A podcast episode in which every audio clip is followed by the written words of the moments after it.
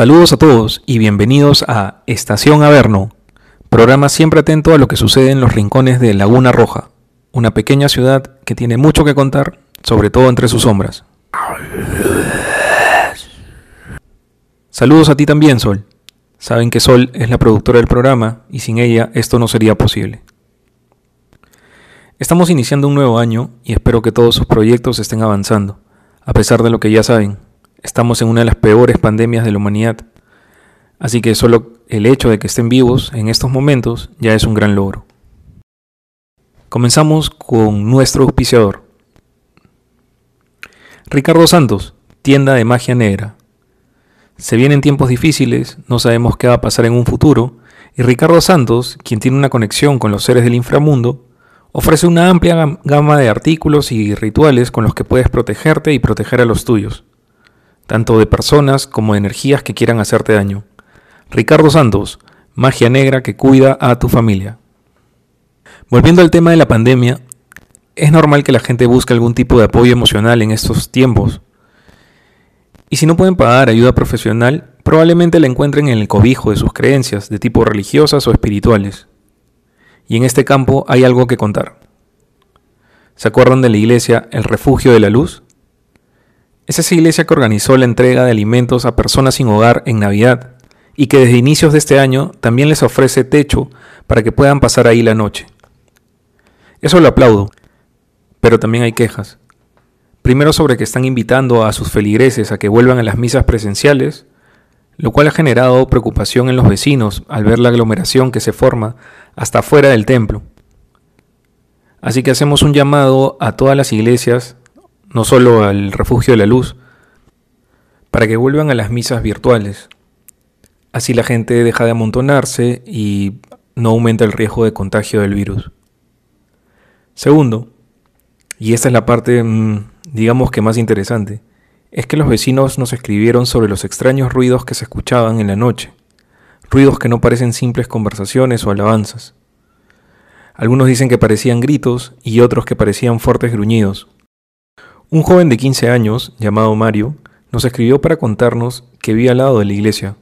Él también había escuchado estos ruidos. Y una noche estuvo atento mirando desde su ventana, que da en la parte trasera del refugio de la luz. Se quedó hasta altas horas de la madrugada.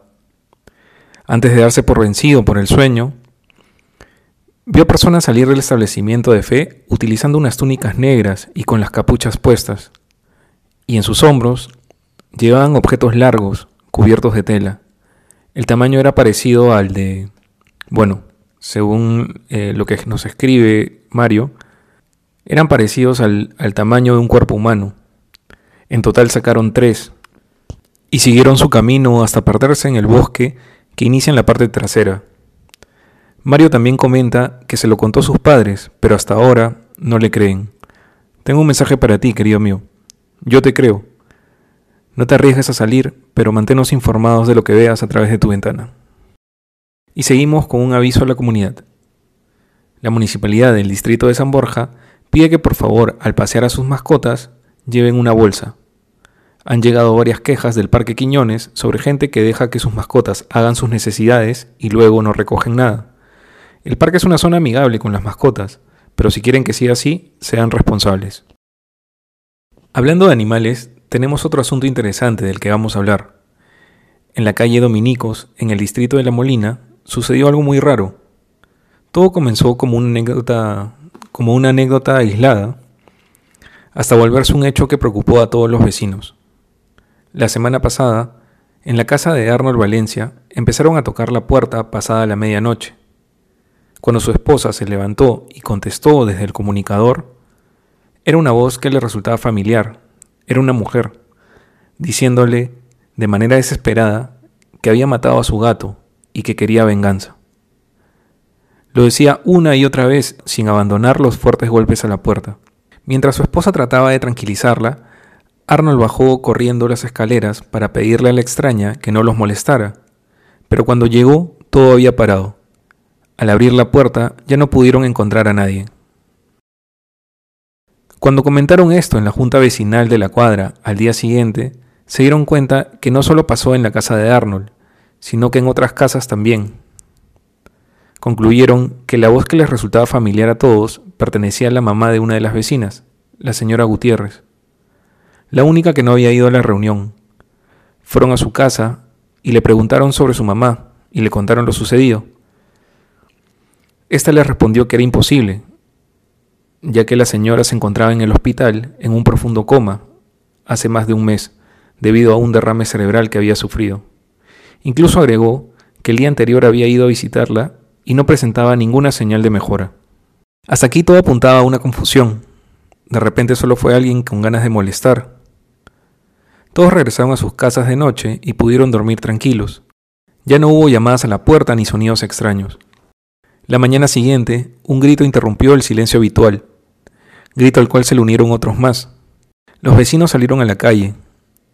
No eran todos, solo algunos que curiosamente fueron los que habían tenido el incidente de la señora que los acusaba de haber matado a sus gatos. Todas estas personas tenían otra cosa en común.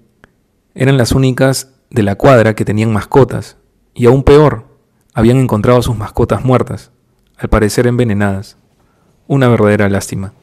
En ninguna casa se encontró señales de que alguien había forzado alguna puerta o ventana, o algún tipo de huella que, pueda dejar a alguien que entró por el techo. ¿Tendrá que ver algo con la misteriosa mujer?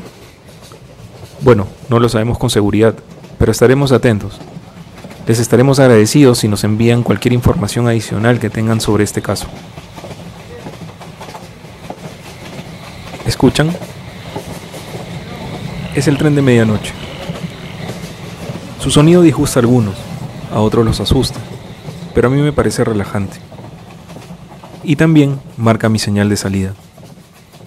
Parece que todo sigue su curso en Laguna Roja, una pequeña ciudad tranquila, llena de historias y personas interesantes.